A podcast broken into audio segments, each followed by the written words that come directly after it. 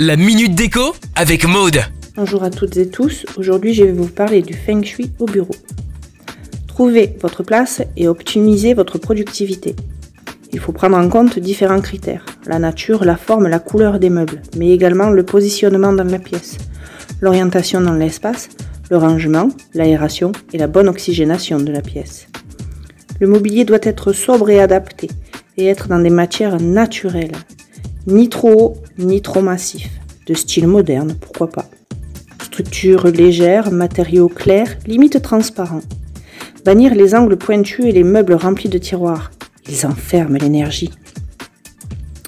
Aménager des étagères basses pour un rangement discret. Côté matière, eh bien bois, verre ou pierre à associer harmonieusement. Les couleurs. Le vert, ni neutre, ni chaud, ni froid, absorbe l'énergie négative en fonction de l'humeur que l'on veut donner à la pièce, rouge, fuchsia, orange, jaune, noir, bleu clair, donneront du dynamisme. Le bleu foncé, le blanc, le beige le gris, eux, prôneront le silence et la réflexion. Et pour finir, un bureau rangé et propre qui allie pureté et clarté sera parfait.